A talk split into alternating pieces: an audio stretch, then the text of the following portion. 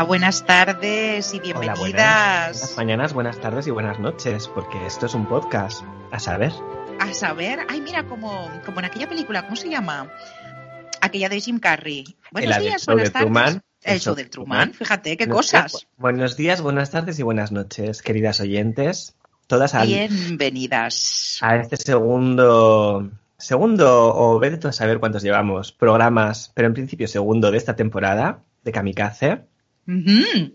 Mm, Qué ilusión. hay que decir que estamos, seguimos separadas porque estamos en el confinamiento, pero cada una en su, en su lado. Hemos recibido muchos mails y muchos comentarios de la calidad del audio, entonces hemos intentado mejorar la calidad del audio de este programa, pero os recordamos que estamos pues ahí un poquito precarias, Claro. Decirlo, porque mm, estas no son las condiciones ideales para hacer absolutamente nada, pero hemos decidido mm, aún así seguir con nuestro programa, sobre todo por los fans que nos seguís mm, desde hace tanto tiempo y para que tengáis noticias de nosotras. ¿Sí? Claro, claro que sí, claro que sí. Desde aquí un saludo súper, súper fuerte a nuestros fans. cariñosa.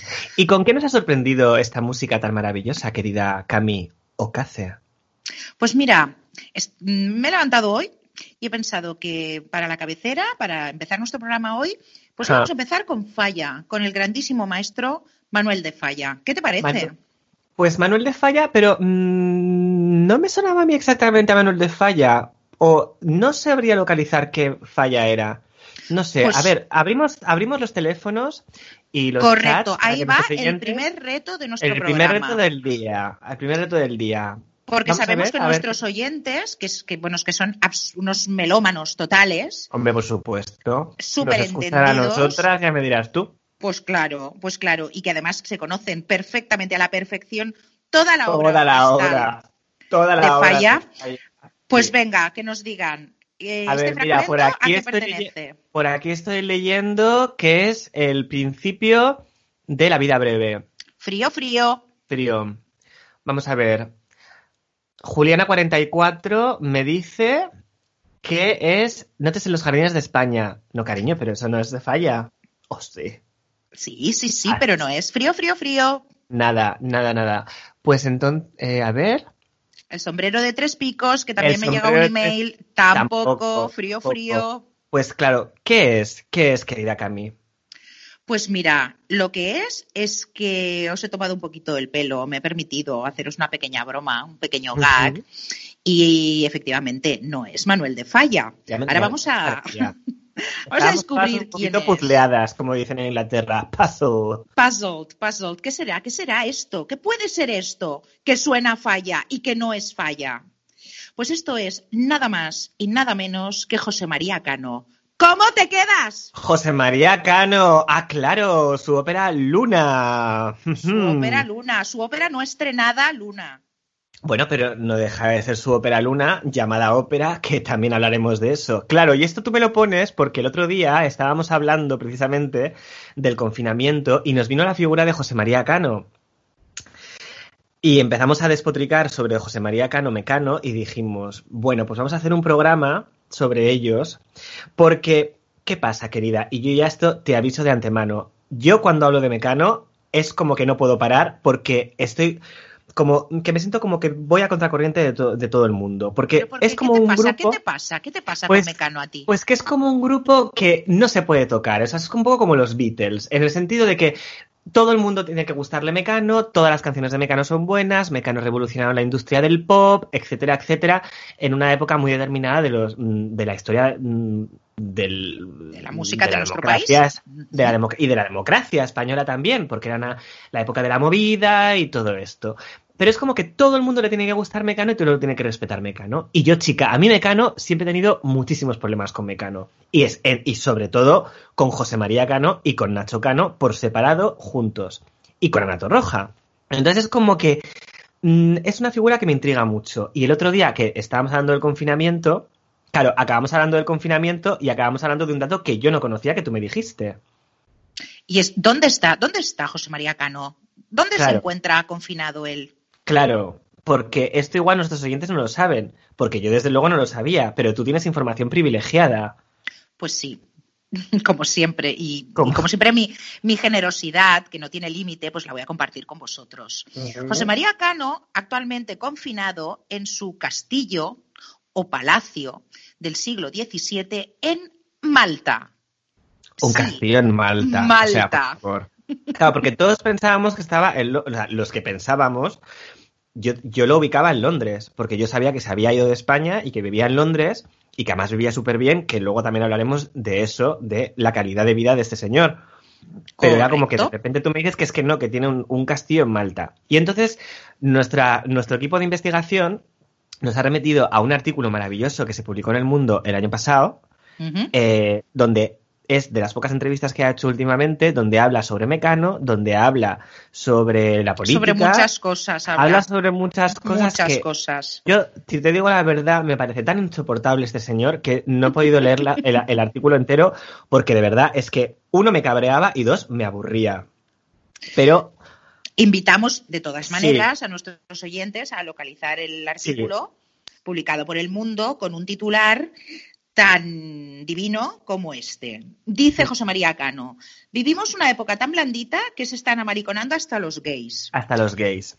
A partir de aquí, a partir de aquí abrimos veda a muchas cosas. Vamos a abrir veda a muchas cosas y vamos a hablar de muchas cosas relacionadas con este señor, con Mecano y con los gays también y con la relación de, Mecano con los gays, que eso también yo tengo mucho que decir ahí porque me pongo muy nervioso. Pero entonces vamos por vamos por partes, querida, porque aquí hay mucho juego del que sacar.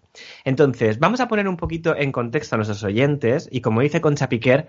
Vamos a hacer un poquito de historia, pero muy rápida. Vamos, porque no me gusta ser pesada. Así que vamos a empezar. Porque una cosa muy importante es Vamos, todos sabemos que Mecano, un grupo internacional que triunfa, tal, tal, tal, de repente un día se separa. No vamos a entrar tanto en el momento en que se separan de verdad, sino en el momento que deciden cada uno hacer su carrera por separado, no separándose oficialmente, sino diciendo nos hemos tomado un descanso. Un poco como, como Cher, como, como, como Cher. Yo siempre me voy a Siempre, siempre Cher. no, como, como Rachel y Ross en Friends, que se estaban tomando un eh, descanso. Exacto. Sí, pues entonces Mecano se estaba tomando un descanso. Entonces, They were on a break. They were on a break. Entonces, en ese break, porque ya hemos dicho que no sabemos hablar español ya, nunca más, estaba Ana Torroja, que sacó su disco en solitario, luego hablaremos de eso. José eh, Nacho, que sacó también su disco en solitario, que era instrumental, también hablaremos de eso, o no.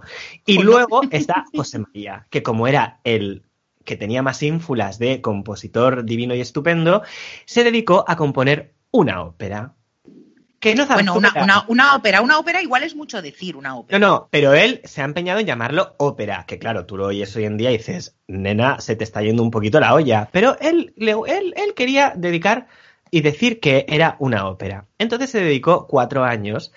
¿Y qué pasó? Que claro, cuatro años, cuatro años. Cuatro años. ¿Cómo cuatro años para componer, una ópera? Exacto, es como, a ver, señor hijo mío, o sea, una ópera por muy larga que sea, no te tiras cuatro años. O sea, Wagner no se tiró tanto tiempo componiendo El Anillo de los Libelungos. O sea, igual una, las cuatro partes igual sí, pero no una. O sea, no me jodas. Pero si yo llevo, en lo que llevamos de confinamiento, yo llevo ya dos oratorios y tres sinfonías. O sea, por favor, un poquito de organización. Tú te organizas tu día José María, y a ti te da para la ópera, el yoga, te da para todo. Y además, nosotros que estamos en confinamiento sabemos perfectamente lo mucho que te cunde el tiempo cuando estás bien organizada, porque ahora no hace más que decirnos que aprovechemos el día, que tenemos el día libre para la creatividad y tal. Pues él que se, eh, que, se repudió y que se encerró precisamente para componer, hija mía, un poquito más de rasmia, como dice en Aragón. claro. Claro, o sea, es que no puede ser.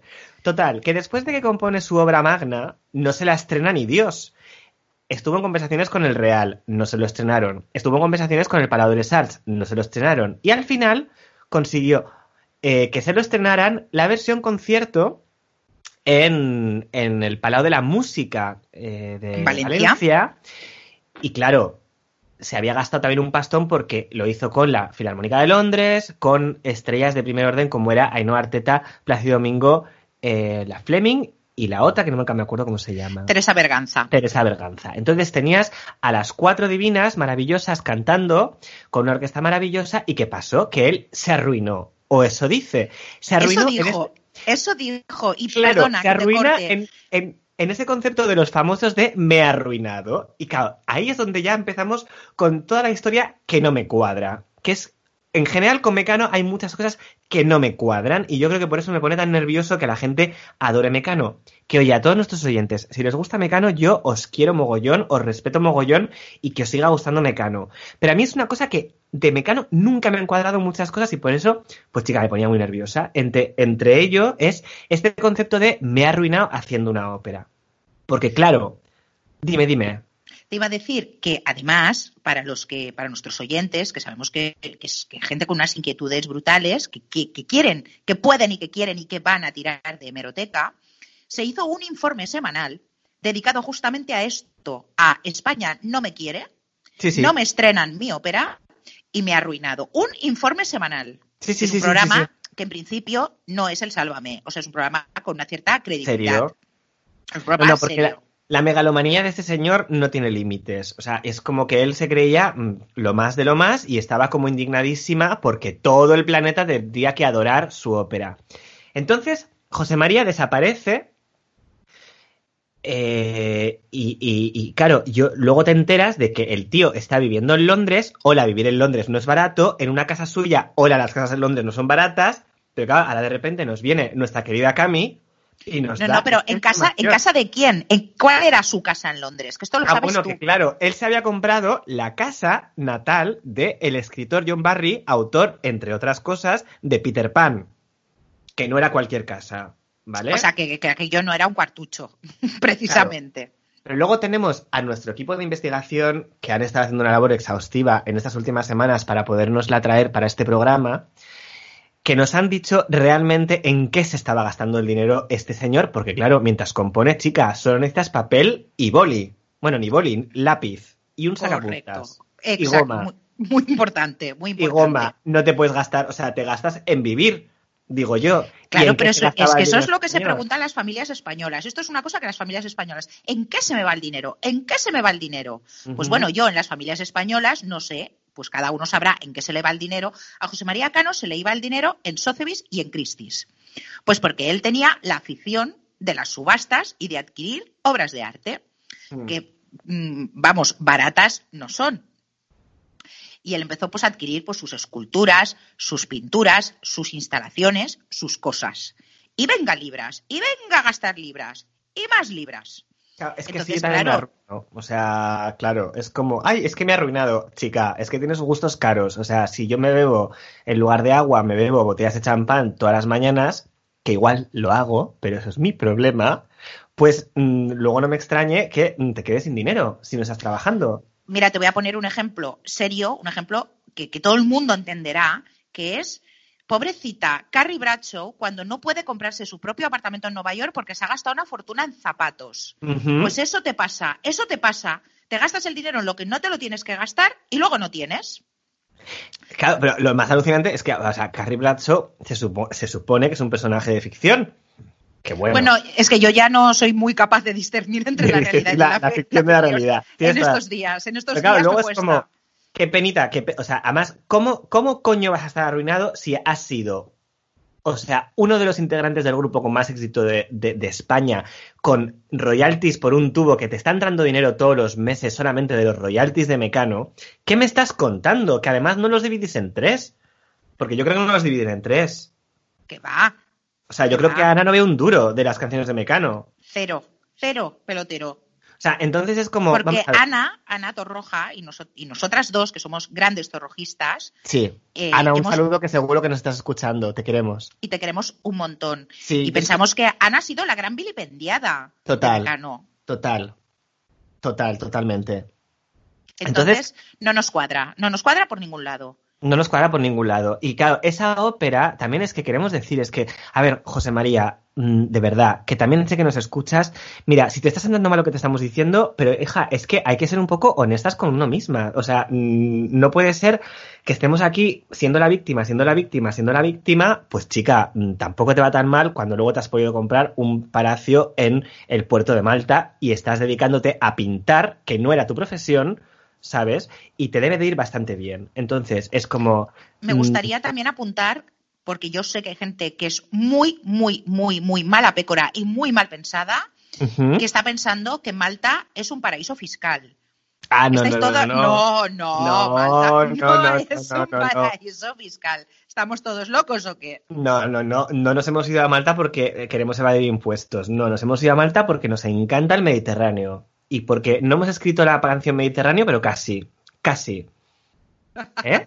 Sí, sí, que, cual- que cualquier día es la agencia, ¿eh? Cualquier día es la agencia. Y entonces, nada, pues esta está, eh, la entrevista está hecha en este sitio y él está ahí mm, quejándose de que, ay, fíjate qué mal, que no entendió. Entonces, lo más gracioso de todo es que si tú haces ahora una labor de investigación a ver cómo está este señor mm, en las redes y todo esto, resulta que llegas a Spotify buscando a ver qué tiene y ves que lo único que tiene es el disco de Luna reeditado por Deutsche Grammophon que se lo ha reeditado mm, creo que el año pasado o este año incluso, ¿vale?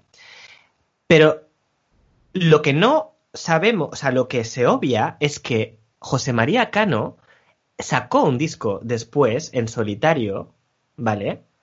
Eh, cuyo single hace referencia al otro tema del que vamos a tratar aquí ahora mismo, que es eh, la obsesión de este señor con la homosexualidad, los maricones y tal, que ese es un tema, mira, yo no quiero acaparar el programa de hoy, querida Cami, o Cace, pero, pero mm, aquí hay un tema que me pone muy, muy, muy, muy nervioso cada vez que se habla de Mecano. Entonces, yo, si no te importa, lo voy a explicar y voy a salir de armario porque ya no puedo más.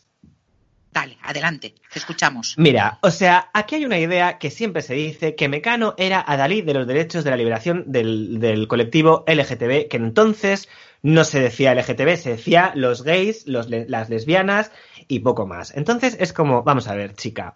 O sea, no puede ser, no puede ser, porque yo, que era pequeña, en mi casa, yo siempre he sido fan de todas las mujeres que cantaban, de todas las mujeres que cantaban, todas las mujeres que estaban en escenario, empoderadas, como se dice ahora. Yo esta palabra es nueva, pero bueno, empoderadas si quieres.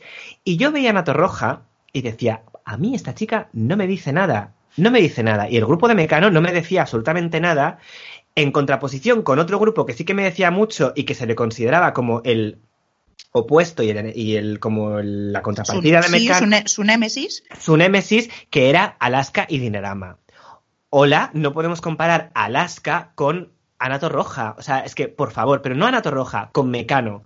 Porque, claro, o sea, donde estaba Alaska, que era una mujer con todas sus letras, que estaba al frente de un grupo maravilloso, que eran todos maricones, que estaban hablando de libertad, que estaban hablando de mm, deseo, que estaban hablando de un montón de cosas, estaban ahí una señora que sí que es divina, porque hemos dicho al principio del programa, somos torrojistas, pero somos torrojistas por lo que vino después, pero en aquel entonces Ana, confesado por ella misma, lo único que hacía era cantar las canciones que les daban esos dos machirulos, que lo único que hacían era estar a ver quién la tenía más grande, a ver quién componía mejor, a ver quién hacía la mejor canción para que se la publicaran y estaban entrenando a Ana para que la cantaran a la manera que a ellos les parecía bien que tenía que cantarla. O sea, al final, la pobre era un moñigote. Ana, que no te siente mal nada de lo que te estamos diciendo, pero es que es verdad, porque luego te defendemos en tu carrera en solitario. Pero en aquel entonces no. Y eso yo, como persona pequeña que era, lo notaba. Lo notaba, lo notaba ya entonces y decía, no puede ser. Y claro, luego salió toda la polémica, porque claro, decía, no, porque los derechos de los gays. Claro, está esa canción por los que se les defiende siempre, que es mujer contra mujer, que vamos a ver, mujer contra mujer será todo lo que quieras y será una canción preciosa. Pero a mí no me deja de parecer, y me ha parecido siempre, una canción escrita por un machirulo que se pone cachondo con dos lesbianas y lo único que dice es, déjalas, déjalas que se enrollen porque es maravilloso. Pero no tiene para nada el rango que tiene un A quién le importa o otras canciones que han tenido Alaska y Dinarama y otros tantos grupos. Entonces es como, mira chica, no. Y luego esto salió a raíz de también lo que ocurrió el año pasado en Operación Triunfo, que mm, nuestras eh, oyentes seguro que se acuerdan, de que en otra canción decía que mariconez, usaba la palabra mariconez en que y mm, ¿cómo era? No sé qué de mariconez y ahora me hablas con tonos de pastel y tal. Y que se montó una polémica de Dios Cristo porque querían cambiar la palabra mariconez por estupidez. ¿Qué pasa? Que eh, la polémica iba en todo en torno a eso. Y yo decía todo el rato, vamos a ver, si el problema no es que diga mariconezo, no, el problema es que la canción es una mierda, la letra es una mierda, y que esa canción no se debería de cantar en ningún concepto. O sea, no es que se tenga que cambiar la letra, es que no se tiene que cantar la canción, porque no hay por dónde pillarla y porque ligar mariconez con tonos pastel o con... Era algo así, ¿no? Sí, pero esto también ha sido una constante en Mecano. En el tema de sus letras, y sus acentos cruzados, por cierto, que también esto pasa muchísimo en sus letras. Bueno, lo de los acentos cruzados que me pone negro, o sea, es como, sí, sí, sí, sí. Y bueno, y, no sé, igual hay un lenguaje críptico ahí que yo no soy capaz de, interpretar. No, claro, pero lo que más lo, lo, increíble es que luego siguieron haciendo canciones y casi siempre compuestas por José María, que tiene un problema con eso, que es que de verdad como estereosexual que salió en el último álbum que sacaron de Ana José y Nacho, que era sobre un tío que se levantaba una mañana después de haber estado borracho, tal, no sé qué, con lo que supuestamente era otro tío al lado. Y la canción va de él pensando todo el rato en que, ay Dios mío, ayer debí de beber hasta volverme maricón y tal. Hasta que al final de la canción se da cuenta de que, uy, no, y solamente era una tía con el pelo corto. Pero es que, por no parar ahí, el tío en su debut en solitario después de Mecano, coge y saca un single que de verdad vamos a escuchar, este sí que lo vamos a escuchar porque es que de verdad mm, merece la pena, que se llama Y ahora tengo novio. Y antes de ponerlo, vamos a leer la letra detenidamente para entrar en calor, porque decía, creía que no entendía, pensaba que no era gay. Todo el día detrás de las tías, pa bien o pa mal, pero por los tíos ni curiosidad. Yo era de los que decían, de este agua no beberé, y ahora tengo un novio que hace un metro diez. Y no quiero más que me abrace y dormir con él. Y ahora tengo un novio de tres años, tres. Y mis almas, Goya, Ángela, Ana y Maribel. ¿Y si la eh, escuchamos? Eh, vamos a escucharla. y si la escuchamos y te y así me calmo y así me calmo porque es que estoy muy nerviosa. Venga.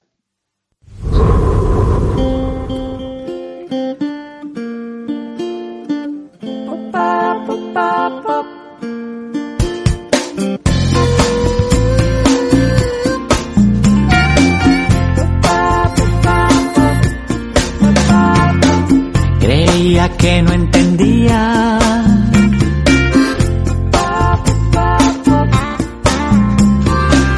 Pensaba que no era gay.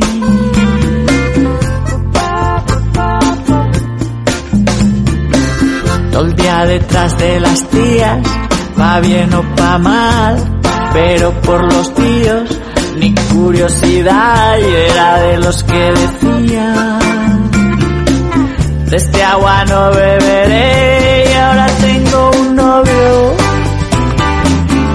que hace un metro diez. Y no quiero más que que me abrace y dormir con él. Y ahora tengo un novio de tres años tres y mis almas Goya, Ángela, Ana y Maribel. Por más que no pego ojo, me da de patadas, se me en la cama, me paso la noche como el dos de oros, como el que cuida un tesoro.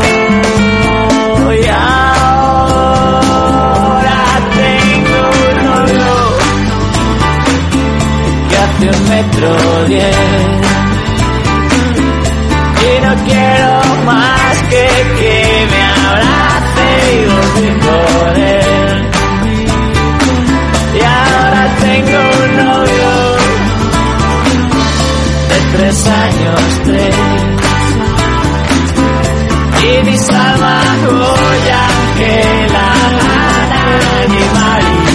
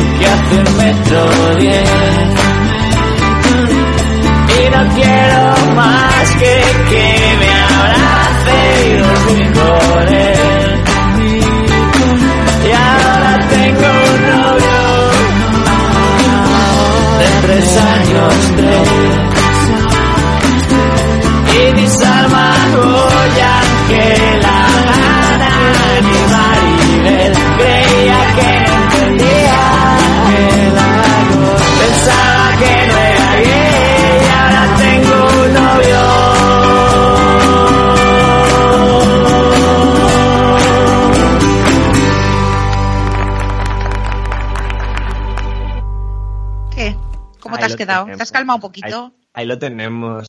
Bueno, es que no sé si me calmo o me pongo más nerviosa. O sea, es como, vamos a ver.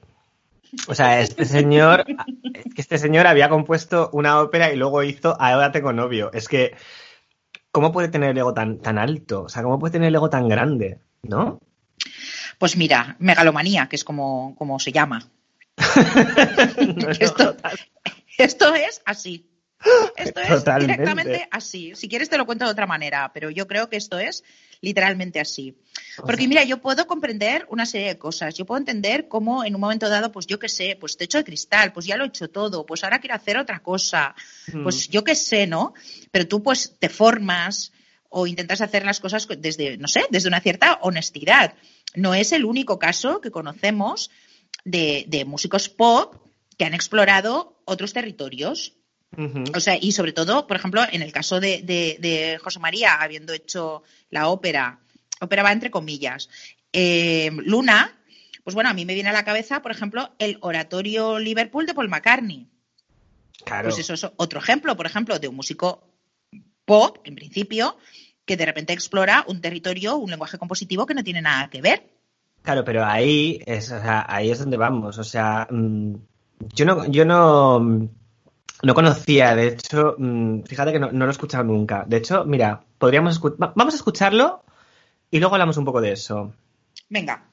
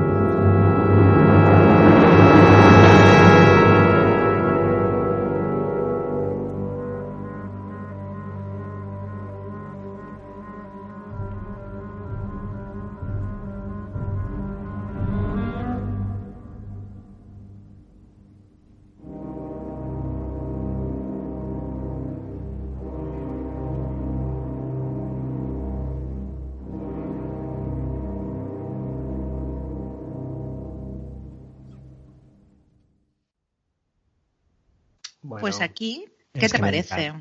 es que me encanta, ah, me encanta. Es que no tiene nada que ver. Es que quizás estamos hablando de otra liga. Claro, es que esta es una, o sea, vamos a ver, es que es una liga de Paul McCartney, hola, que llevaban experimentando y que siempre han estado buscando otros sonidos y tal, y que ellos se han, se han pasado siempre en la música clásica, que a ver, que José María siempre ha presumido de que sus canciones tenían la música y la orquestación y todo esto, pero es que no me puedes comparar el nivel orquestal, por ejemplo, que acabamos de escuchar, y nosotros, nos- nos- nosotros no tenemos ni idea de música, pero hay que decir que se nota una orquestación completamente mm, muchísimo más rica que la que se oye en el disco entero de Luna, que es como mm, pop con orquesta, zarzuela. Rara. Claro. O sea, Eh, de- eh, a ver, eh, tú dices, es- me, mucha- me haces mucha gracia, Cami o Cace, es que me río muchísimo contigo y, además después de tantos años que consigas sorprenderme. a ver. Yo, en lo que acabo de escuchar, o sea, yo qué te diría, desde un punto de vista muy profano, ¿eh? Diría que este hombre probablemente ha bebido de las fuentes pues de un Holst en los planetas, Ajá. de grandes bandas sonoras de cine como son las de Hans Zimmer, como es Danny Elfman. Esto sin saber mucho de música, ¿eh? Así a bote pronto. Así a bote lo- pronto. Así a bote pronto es lo que se me ocurre. Entonces, Claro, como de banda sonora, que además suena súper actual. O sea, que las bandas sonoras, decías tú antes, eh, eh, en otro momento que estábamos hablando, de que de los Vengadores y tal. Es que podría ser puede- tranquilamente algo sí. cinematográfico, una música Sí. para cine de Avengers. Eh, es, es que es otra cosa, es que hay Sí. un dominio, hay un dominio del Sí, lenguaje compositivo. A mí, me, a mí yo me acordaba, por ejemplo, de la banda sonora de. hab- Hablando de bandas sonoras precisamente, de la canción que compuso para James Bond, de To Live and Let Die, me parece que se llamaba. que tenía un interludio, un interludio instrumental que se, no es que se pareciera a esto, pero que tenía una orquestación. Que yo no sé si él luego orquesta las canciones o tiene un orquestador que le ayuda. Pero lo que tiene, desde luego, es la intuición y el conocimiento. mm, Pero ahí- es que ahí hay una gran diferencia. Ahí hay una gran diferencia. Muchas veces en el pop, ¿qué ocurre? Que de repente el compositor, abro comillas, cierro comillas, pues bueno, pues tiene una línea melódica y de repente el señor productor musical, pues el que- es el que acaba haciendo pues un poco las orquestaciones. Sí. ¿Vale? Y esto lo podemos trasladar a otros géneros musicales. Pues sí, pues, eh, pues como en este caso, pues probablemente que haya un buen arreglista orquestador, como le quieras llamar, pero claro, tenemos que partir de una base que yo puedo orquestar, yo no te puedo hacer grandes maravillas con una línea melódica absurda. Es decir, tengo que tener una idea muy buena eh, para poder trabajar con ello. Vamos, esta es mi humilde opinión. Sí, sí, sí, sí. No, y, y también es eso, o sea, yo sin ser fan de los Beatles, porque yo, eh, a ver, no es que no sea, sea fan o no fan, o sea, yo reconozco los Beatles y en Paul McCartney y el, y el, Lennon en especial, pues todo lo que supusieron en la historia de la música, además la historia de la música en general, y luego todo lo, lo que, lo que supusieron de investigación y de, y de y de avance y de novedad, porque la verdad es que cada canción era como un universo sonoro propio y es maravilloso. Pero es verdad que yo no me pongo los Beatles para fregar el baño, ni para mm, ir por la calle, ni mm, yo para estar tranquila en mi casa. Pero sí que Pero mira, reconozco- te voy a, te voy a, perdona, eh, que te corto, cari- cariño, Nada. querida, pero fíjate, te voy a dar un dato que estoy completamente segura que no conoces. Y es que el tema Eleanor Rigby, de los Sí. Beatles, fue el primer tema pop que se hizo con cuarteto de cuerda. ¿Qué me Fíjate qué dato. ¿Qué me dices? Ahora te he dejado muerto, muerta. muerte. Claro. Claro, pero a eso, pues mira, o sea, no me sorprende y me encanta conocer este dato porque me encanta que nos instruyas a todas, a nuestras oyentes y a mí también. Pero que no me sorprende porque, claro, o sea, ellos estaban haciendo, pues como cuando usaron el sitar, que se fueron a la India, que se volvieron místicas. Antes nadie se había vuelto mística en ese sentido. Entonces de- decidieron como, como que incorporaban todo, ¿no? Y no, no me extraña que, claro, hayan cogido un cuarteto de cuerda, algo que ahora oímos muchísimo en cualquier tipo de estilo musical, desde el pop, el rap, el trap, que siempre hay como un crossover con música clásica, ellos ya lo habían hecho. Correcto. Esto- Pues mira, vamos a, vamos a oír, eh, que además es una canción muy bonita. ¿La oímos? Y tanto. Venga. Ahí va. Allá. Ah,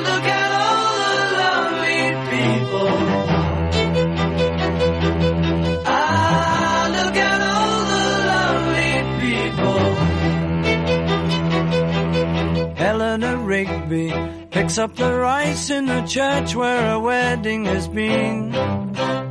Lives in a dream, waits at the window, wearing the face that she keeps in a jar by the door. Who is it for? All the lonely people. Where do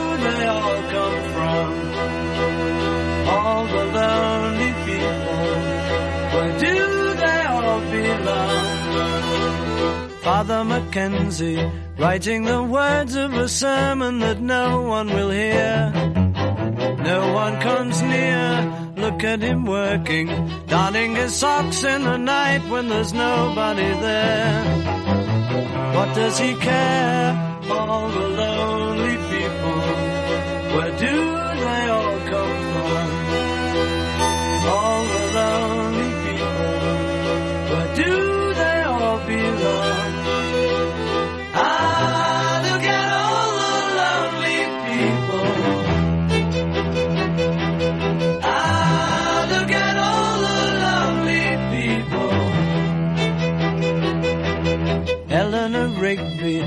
died in the church and was buried along with her name. Nobody came, Father Mackenzie, wiping the dirt from his hands as he walks from the grave. No one was saved,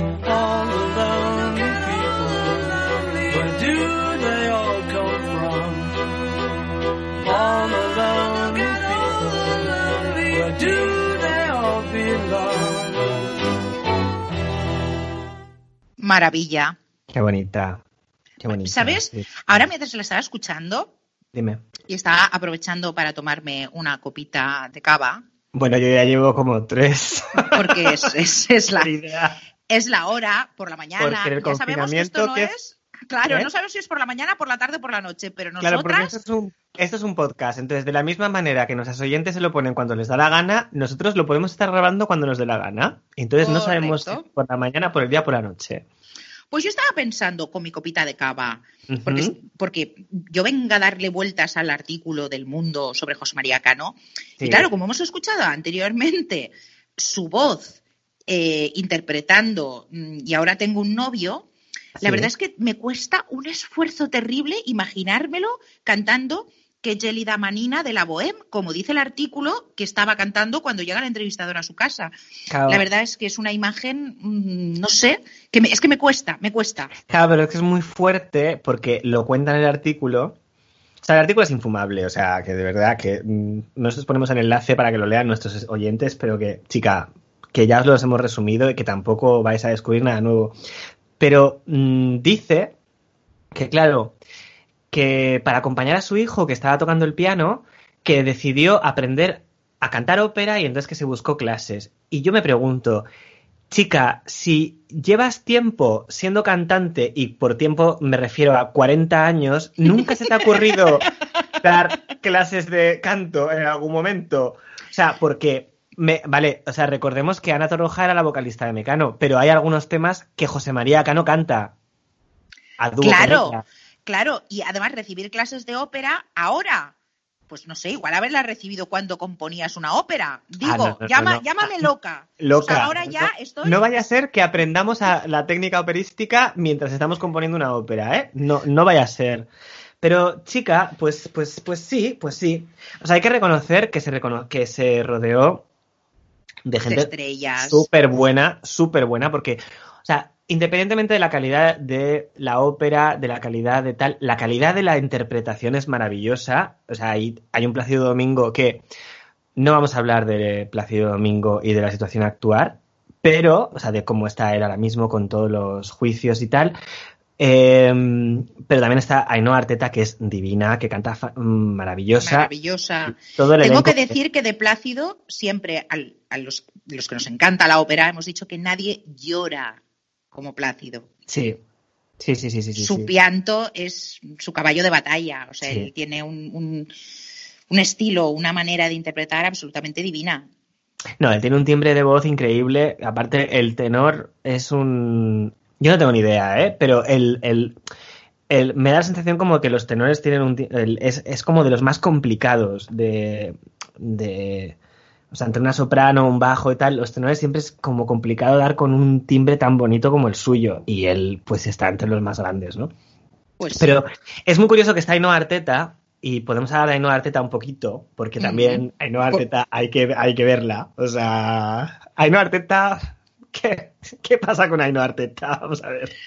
O sea, Pues Ainhoa, Ainhoa ha hecho un me voy a reinventar, que es una Sí. cosa pues que pasa, que te tienes que Sí. reinventar. sí.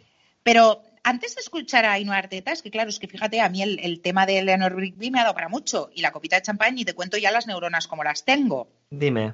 Y, y hemos puesto el, el tema de los Beatles justamente como ejemplo del uso del cuarteto de cuerda. Sí. Pero entonces, enlazando, porque la serendipia es lo que tiene, yo he pensado, pero si habíamos hablado de el grupo Nemesis de Mecano, Alaska y Dinarama, maravillosos, en la misma época, luchando. Y hay una canción fantástica, a quién le importa, que además tú la has nombrado antes, que eso sí que es reivindicación, Sí. que tiene un puente musical divino, justamente con cuerda, con Es un verdad. de la cuerda, verdad. fantástico. Ahora cae Claro. muy bien, claro, maravilloso. Vamos a escuchar ese puente.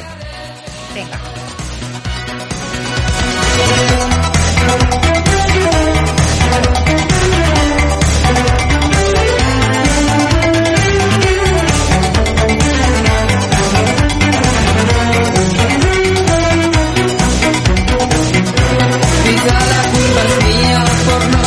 La norma. Ya es demasiado tarde. Claro, le- han añadido como toda la parte electrónica de fondo, que es lo Es que no. fantástica la fusión. Mola mucho, sí, sí. Sí, sí, Súper, sí. súper chulo. Sí, sí. Que bueno, es lo que, o sea, eh, Alaska y Dinarama, bueno, en concreto Alaska, que seguro que nos está escuchando, olvido un saludo en el. Olvi, cariño. Te queremos mucho, cariño. Esperemos que estés bien en tu mm, confitamiento. Y. mm, claro, Hombre, ella- com- perdona, ¿cómo va a estar? ¿Cómo va a estar ella divina con un marido, con un marido que ha ganado Masterchef? Mario Bagrizo, que no, cocina, Querida, no ha ganado Masterchef. pues Masterchef- casi. Para mí es el ganador moral. No, no, no, no, no. Masterchef lo ganó Tamara Falcó, que ya hablaremos de Tamara Falcó, pero Tamara Falcó forever y no, no, no, no, no, no. No me toques a Tamara Falcó, ¿eh? Ella fue la ganadora absoluta. De hecho, es la ganadora de todos los corazones de todos los- de todo. O sea, Ah, Hay que la vamos a tener, ¿eh, Cami? Hay que la vamos a tener. Porque yo soy muy vaquerista. ¿tú eres muy vaquerista? Yo no. Pues fíjate, yo no. A ver, yo le respeto mm, mucho. Mario, si nos estás escuchando, de verdad, te queremos. Pero yo, hay una cosa que tengo que decir, que es que yo desde que Mario Vaquerizo es tan famoso que no deja hablar a Alaska en las entrevistas, a mí me pone muy nervioso. Porque yo me he criado con Alaska desde muy, muy, muy pequeño. Ay, mira, voy a contar una anécdota. ¿Puedo contar una anécdota de mi relación con Alaska? Nos dicen desde producción que sí, que tenemos tiempo para la Tenemos anécdota. tiempo. Pues la voy a contar, pero muy rapidito también, como dice nuestra querida Concha, Piqué. Concha. Yo a los cuatro años escuchaba eh, non-stop el disco de No es pecado. Insisto, nuestras oyentes pueden hacer números para saber qué edad tengo. Y entonces yo lo estaba escuchando, lo escuchaba como non-stop y yo era muy, muy, muy fan de Alaska, era muy fan de la bola de cristal y entonces yo me fui con, con, con mi querida niñera, la que me cuidaba, eh, que me llevó... Como todas, porque ¿quién no tiene una niñera? ¿Quién no ha tenido una que le niñera? cuida, pues yo me fui. No me fui con mi madre, que también la quiero muchísimo, pero me fui con mi niñera porque mi madre estaba trabajando. Y entonces me llevó al corte inglés a la firma de discos de Alaska. Y yo me acuerdo con cuatro años estar viendo a Alaska entre una multitud de gente que le quería que quería que le firmase los discos, que además llevaba este look punk, así como con el esto que era súper guay. Y yo me acuerdo de que me puse tan, tan, tan, tan, tan, tan nerviosa, o sea, es que es que no podía con mi alma, que no me atreví a acercarme a ella. No. Y toda la vida no me atreví. Y toda la vida me acordaré que es que no pude acercarme a Alaska. Así que olvido, ahora ya somos íntimas, ahora ya mm, ella sabe esta anécdota porque yo se la he contado. Pero eh, mm, olvido de verdad que es que yo te he querido tanto desde muy, muy, muy, muy, muy, muy, muy, muy pequeñita. Y no me conseguí hacer, no conseguí porque es que me bloqueé tanto porque yo, yo soy muy fan, como ya sabéis los que me conocéis, yo soy muy fan mm, de todo. Y entonces cuando me hago fan, me hago fan y me bloqueo, me bloqueo con las celebrities, me, me bloqueo. Que en aquel entonces no eran celebrities, eran artistas de verdad. Y no lo de ahora. Pero Y bueno. no, lo, y no lo de ahora. No nos vamos a poner abuela cebolleta y que digamos que Alaska en sus entrevistas muchas veces ha dicho que tampoco es que sea especialmente fan de los Beatles, que los respeta, que tal. Y a mí me pasa un poco lo mismo, que es como que son guay, son pioneros, pero que es normal que por seguro que Aberlanga, que, el que, fue el que, compuesto, el que compuso la canción de A quién le importa, tenía también esa influencia. Claro. Pero fíjate lo que nos ha pasado. Una cosa que nos, no nos pasa nunca a ti y a mí, que es que nos hemos ido un poquito por los cerros de Úbeda. ido, Porque estábamos ido. hablando de Ainhoa Arteta. Estábamos hablando de Ainhoa Arteta porque es muy importante nombrar a Ainhoa Arteta en este momento local, nacional, porque, mm, claro, ella quiso hacer este crossover que estamos contando y así como estábamos hablando de los pop que se van a lo clásico, estábamos nombrando que Ainhoa Arteta se fue a lo pop y que en los últimos años decidió, en lugar de tener una carrera, no sé si decidió, o chica, que no le contrataban de teatros y dijo, yo voy a hacer dinerito. Yo voy a hacer dinerito porque me interesa. Entonces, claro, dijo, ¿y qué hago? Pues me hago un disco de pop, me hago un disco de boleros, me hago un disco de tal. Y de repente se dedicó a cantar temas populares de muy diferente ámbito. Entonces, ha sacado recientemente un disco de boleros, ¿no? Sí, sí, sí. Pero antes, antes de este disco de boleros, que creo que lo ha sacado este año, sacó como hace dos años o tres, curiosamente siempre lo saca en Navidades para que lo compren, pues eso, las señoras y los señores que compran discos hoy en día, que son cuatro, y oye, sin ofender, ¿eh? para todos nuestros oyentes de la tercera edad, que está muy bien comprar discos y que yo sigo comprando discos de vez en cuando. Pues eh, lo sacó en Navidades, y es un disco como de temas pop y tal, cantados a su manera. Y entre ellos, vamos a escuchar. eh, ¿Cuál vamos a escuchar, querida Cami? Pues mira, a mí me parece que escuchar Nirvana versionado por Ainhoa Arteta, pues podría ser. Bueno, por favor. te parece? Maravilla. ¿Qué te Maravilla. parece? Vamos, a, vamos a por ello. Vamos a por ello. Vamos. Load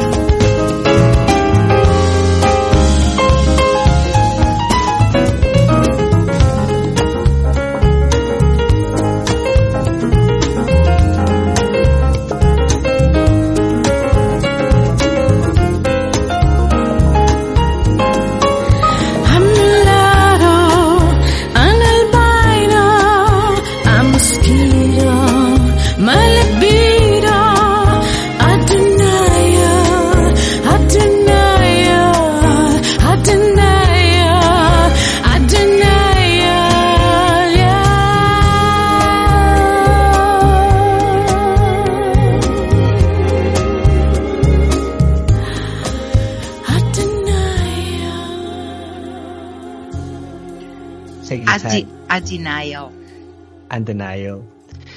Bueno, lo primero es a ver si siguen nuestras oyentes después de esta canción, porque igual se han ido todas o han cambiado de canal. o- No, Sí. digo yo, porque vamos. Sí, O sea, Yo tengo que decir, a ver, a mí esta canción, o sea, me la podría poner tranquilamente mi estilista en su salón cuando voy a la peluquería, así que pone una música fantástica. Estos discos así de no sé cuántos, chill out, pues a eso me pero- suena. Sí, claro, es que es ese rollo chill out insoportable que les encanta poner a todo el mundo, pero mm, chica, yo personalmente como mi estilista ya me conoce, sabe que cuando voy siempre automáticamente cambia a una playlist que me interesa muchísimo más, de cosas un poquito más animadas y no tan absurdamente mm, hechas, porque es que es, es que es absurdo el concepto, es como, a ver, ¿realmente era necesario que Ainhoa Arteta hiciera esta versión para que mm, no sé quién, porque no quiero ofender a nadie que la escuche, pobrecita mía, conozca esta versión de Metallica? O sea... Nirvana, Nirvana. De Nirvana. Ay, perdona, perdona. Dios. Nirvana. No, no, pero va. yo. No, no se te va tanto, porque también ha, ha tenido la. mm, pup de versionar eh, Sweet Child of Mine. Por eso, por eso te has ido. Así Porque es, ¿eh? cuando, cuando una, como Cami o Cace, o sea, como tú y yo, tiene tantos conceptos en la cabeza, es que es normal. Se nos va, se nos va, se nos va, se nos va. Y sobre todo porque ya es una hora, que no vamos a decir cuál, y llevamos unas cuantas copitas de cava encima, cada una por su sitio, por supuesto, porque estamos guardando la cuarentena, ¿eh? que esto es muy importante. Eh, pero sí, llevamos ya como unas cuantas encima y ya como que no sabemos muy bien ni lo que decimos ni lo que hacemos. Oh, sí. Oh, sí. Bueno, Pues en eso estábamos, en gente que se reinventa. que Claro, se o sea, es que reinventa.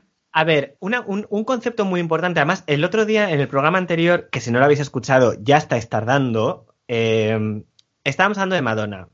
Madonna va a salir muchísimo en, en- en este programa porque Madonna es como muy importante en general para todas y, y la queremos. Somos y este devotas, devotas de la Virgen de y es Madonna. Este, conce- este concepto de la reinvención, y claro, ahora que estamos en este momento tan extraño, creemos que es muy importante como la reinvención y el a ver cómo vamos a salir y la gente dice, ay, no, es que vamos a volver a la normalidad. No, no se puede volver a la normalidad porque ya la normalidad va a ser otra. Entonces vamos a ver en qué nos reconvertimos. Entonces Madonna nos viene muy bien porque Madonna, chica, ella durante 30 años cada vez es una cosa diferente. Tú la Madonna de ahora no es la misma que hace 5 años, que hace 10, que hace 12, que hace 15, que hace 20, que hace 30. Pues perdona que te diga, no es la única. Exacto. No es la no única. es la única. No es la única. Yo tengo otro ejemplo maravilloso. De yo me reinvento y no soy la misma hoy que hace 10 años, 20 o 30. ¿Y es nacional? Mm, como estamos hoy con las adivinanzas, ¿eh? Mm. Pues sí, es, es producto nacional, maravilloso. Así, ¿eh? ¿Y de Y quién? es mi querida y adorada Paloma San Basilio. Oh. Yo no puedo terminar el programa de hoy sin hablar de Paloma. Mm. Porque Paloma lo ha hecho todo. Todo, todo. Todo. Lo que Todo. se puede y lo que no se puede. Todo. Porque claro, habrá Paloma- gente... Dime, dime. No, no, que a Paloma San Basilio hay que reivindicarla porque está muy poco reivindicada. Y hoy en día que se reivindican cosas como de los 80, de los 70, bla, bla, bla, bla, bla, yo noto bastante vacío con respecto a Paloma San Basilio y creo que hay que, hay hay que, bueno, hay que hablar de ella, hay que apostar por ella y hay que reivindicarla como producto maravilloso que hemos tenido en la historia de nuestra cultura. Todo Y lo que, no, y lo que nos queda. Y lo que nos queda. Porque yo creo que hay paloma para rato. Entonces, claro, como nosotros tenemos oyentes de todas las edades, pues claro, habrá gente. Y nacionalidades. y nacionalidades. Esto es muy importante. Muy importante porque nos escuchan desde todas partes, incluso desde Andorra. Mm. Eh, Paloma, como antes he dicho, que lo ha hecho todo, claro, podemos tener un ejemplo de oyente que mm, su referente de Paloma San Basilio es pues la cena de empresa, cuando vas completamente borracho y te vas a un karaoke y cantas juntos café para dos. Esto sería Sí. un ejemplo. Que es maravillosa. Que es parte. maravillosa, es maravillosa, que te llena de alegría. Sí. ¿Vale? Tenemos eh, los oyentes eurovisivos, que son, vamos, eh, fantásticos. Desde aquí un saludo muy fuerte a todos nuestros oyentes eurovisivos. Que estamos jodidísimos porque este año no va a haber Eurovisión, pero bueno. Claro. historia. Los eurovisivos, de hecho, estamos montando una plataforma con los olímpicos. De hecho, Kamikaze, lo decimos desde aquí ya, haremos un programa especial de Eurovisión. No sé cómo lo vamos a orientar, porque yo creo que somos incapaces de mantener la línea en un mismo programa, pero, ¿verdad? Haremos un programa de, Sí, de Eurovisión. Sí, sí, sí, en mayo, claro, que es cuando hacemos Eurovisión. Que seguiremos en confinamiento probablemente. mm, Claro, claro, O entonces que tenemos que, hacer nuestro, nuestro propio Eurovisión. Entonces, Sí. ¿qué fue? La, la fiesta terminó, ¿verdad? ¿Fue? La fiesta el tema terminó. Sí, preciosa, una canción preciosa. Sí, sí, sí. Muy bonita, muy bien cantada, fantástico. Eso sería otro ejemplo de oyente que conoce a Paloma pues en su faceta eurovisiva. Luego están los oyentes que son como un poquito más afines a mí, un poquito más musical friki. Eh, para los que no lo sepan, Paloma San Basilio también ha sido una estrella de los musicales. Ahí lo dejo. Recordemos su My Fair Lady, absolutamente divino, pero tiro todavía carrete más atrás. Tiro de su Evita, que además enlaza con nuestro anterior podcast. Anterior Habíamos hablado podcast. de Madonna haciendo Claro. Evita. Es que al final todo confluye en Madonna, pero bueno, esto es otra historia. Sí, que yo me también. Todos los Sí. caminos llevan a Madonna. Sí, yo al final, sí, sí, sí. sí. Y luego también, increíble, porque eso sí que fue increíble. Y además era una época donde lo que se estaba era mm, plantando la semillita o se está germinando lo que luego sería la Gran Vía madrileña de los musicales. En la Con época en la cual. Dilo, dilo. No, con el hombre de la mancha, claro. Ma- Maravilla, maravilla. José Sacristán y Paloma San Basilio. Mm. Fantástico. El primer hombre de la Mancha. Porque ¿Tú lo hubo- Ese primero no. No. Ese primero no. Y ese primero vino a Barcelona en el, lo que todavía era el Palau d'Esports, porque todavía no se había reconvertido en Barcelona Teatro Musical, en el BTM. O sea, 2.500 personas. Ese, ese era el aforo y fue una cosa bárbara. Pero no tuve la oportunidad en aquel O sea, que entonces porque... eh, aparte de Madrid, luego hicieron gira y estuvieron en Barcelona. Hicieron gira y fue absolutamente maravilloso. Y un día hablaremos, porque un día le vamos a dedicar el programa también, hablaremos del género, hablaremos del musical y hablaremos del productor, hablaremos de Luis Ramírez. Pero eso será en otro programa. Vale. Uy, yo te contaré una cosa de, una- de un familiar mío que era productor de musicales. ¡Me encanta! Ah, ah, ah, ahí lo dejamos. Me encanta. Ahí, ahí, Me ahí, ahí lo encanta. dejamos. Esto nunca te lo he contado, además. Con todo lo que hemos hablado de musicales. Ahora resulta que me ocultas cosas. Vaya por Te Dios. ocultado, te he ocultado, bueno, te he ocultado un dato importantísimo. Ahí lo dejo a los oyentes. Pero sí, sí, sí, pero además, importante, importante que vas a flipar. Sí, sí. Madre mía, polémica en kamikaze. Acaba- que- Acabaremos en un sálvame. Mira lo que te digo. No, no, no, polémica, no, curiosidad. Lo que pasa es que no lo puedo decir porque, bueno, entonces igual desvelaría mi auténtica identidad. Aunque todo el mundo sabe que mi verdadero nombre es Cami Okace. Claro, claro, claro, claro. Pero no nos vayamos, no nos vayamos No, más no, por los estamos hablando de. Paloma San Basilio, maravillosa. y reinventada. Y yo te estaba Sí. comentando que dentro de Y todas las reoperada, facetas porque en el fondo es como una especie de Cher también, española. también todo nos llevará, queridos oyentes, o sea, avisados quedáis, todo nos va a llevar en un momento dado, hablemos de lo que hablemos, de la transición, podemos hablar de la corte de Felipe II, da igual, todo nos va a llevar o a Madonna o a Cher. O a Cher. Avisados estáis. Pero, Pero porque eres- Cher al final, porque Cher al final siempre está ahí, o sea, es lo que lo que dijimos el otro día, lo que decimos siempre, es que estaba antes de- de- de- del, Big Bang. o sea, del Big Bang. Lo provocó ella. Entonces es como que no, no, no- todo tiene que remitir a ella. Pero bueno, Claro. perdona, ¿eh? que te estoy interrumpiendo porque es que me estás No, viendo muchísimo el, el cava y ya es no que tú puedo piensas, ¿tú sabes cuál fue el primer viaje en barco que hizo Cher? ¿En barco? Sí, No. pues fue a bordo de la Pinta. Para que tú veas. Ella descubrió América. O sea, y no Totalmente, fue- totalmente. No fue Cristóbal Colón. Pues no me extrañaría, chica. Seguro que la historia, como la han contado mal, pues seguro que era Cher.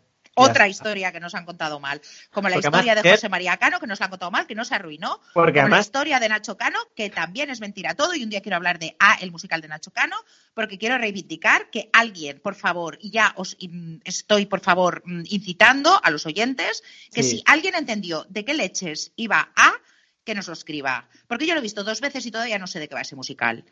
Ya es que no hemos llegado a hablar de Nacho. Hemos hablado mucho de José María y al final no hemos hablado ni de Ana Torroja ni de, Jos- ni de Nacho. Creo que deberíamos hacer como una trilogía de podcast en el que cada uno hablemos de cada uno, porque... O sea, da- como el, el anillo de los mecalungos. Sí, sí, sí, sí, porque da, da para mucho, ¿eh? Da, para mucho cada uno. No hemos nombrado a, pero bueno, estábamos con Paloma, cariño, que es que tenemos que acabar el programa, que los servicios informativos nos están pisando. Nos Ay, están ay, es verdad, es verdad, que siempre me pasa lo mismo, las prisas, las prisas. Ahora Claro. corre, corre, corre, corre. Claro, Bueno, si pues no, además nuestros oyentes ya se pierden. Entonces, Paloma San Basilio. Paloma. Paloma San Basilio, divina, esto ya lo hemos dicho, y es un ejemplo de todo lo contrario de lo que hemos estado hablando. Sí. O sea, hemos estado hablando de gente que venía de la música clásica y de repente le dio por el pop. Y ¿Verdad? también, hemos, y también hemos hablado del pop y que se va a la música Y clásica. del pop a la música clásica. Pero ella, ahora, ella estaba entre todo. Ella estaba entre todo. Paloma era, era todo. Era un Era todo. y es. ¿eh? Era y es. Y es y sigue siendo. Paloma, desde aquí que te queremos forever. y adoramos. Y será forever and ever. Porque Paloma es un poco como nuestra Cher también. Es un poco atemporal. Poquito. Entonces, Paloma hizo una incursión en un género musical que no había mm, ella experimentado anteriormente. Y una podría decir, pues yo qué sé, con el tipo de voz que, que tiene, que tiene ella, Sí. eh, un poco mix- un poco mixta, un poquito, un poco lírica, un poco así, digo, pues igual, yo qué sé, la mujer le dio por grabarse una zarzuela. Pues no, queridas y queridos. Mm. Pues no, no fue la zarzuela. Fue nada más y nada menos, pequeño redoble. El tecno. Ay, maravilla, maravilla, maravilla. quedado? ¿Cómo te has quedado? Sí, además sé perfectamente de qué álbum me estás hablando porque a mí me cambió la vida ese álbum. No me digas. Claro. Hombre, porque al final es que nadie estaba haciendo eso y ella fue más, ella fue muy moderna. A ver, hemos de decir que no le fue nada bien, no vendió una mierda, pero Que también queda. es una pena ¿eh? que no le fuera bien, porque Claro, tenemos que tener en cuenta porque- que ahí el dinerito iba todo para el mismo saco, para casa, porque las Sí. canciones las había compuesto su hija. Sí. ¿Su hija o su hijo? ¿Hija? ¿Hijo? ¿Hije? Hije. ¿Hija? Mm, hija. ¿Cami? ¿Cace? No sabemos. Vale, pues no sé, no sé, ahora mismo me pillas, porque, claro, es que con los hijos, que tendríamos que hacer otro programa de los hijos de, porque, por ejemplo, Zeus, hola, o sea, quien no lo sepa, Zeus, el hijo de Sara Montiel, o sea, hay que, habría que habla- hacer un podcast entero de Zeus. Pero no, no, no tengo yo claro. Sí que sé que era, era, parte- era su familia. Bueno, Otra vez que nos vamos. Bueno, en fin, que nos están pidiendo paso.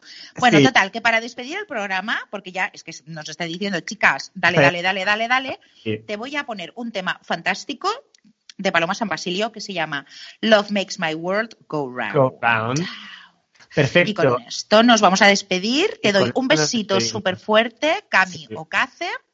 Un besito al Vido, un besito a José María, un besito a Ana Torroja, un besito a todas las personas que hemos nombrado hoy, que lo hacemos con mucho cariño, de verdad. Y a todas nuestras oyentas, a oyentes y Oyentos.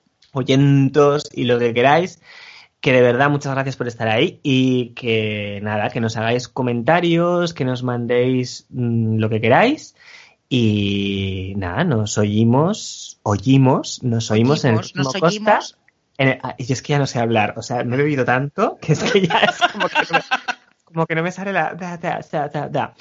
Que nada, que gracias y que nos oímos Que pronto. seáis muy felices y que os cuidéis mucho. Besitos. Eu.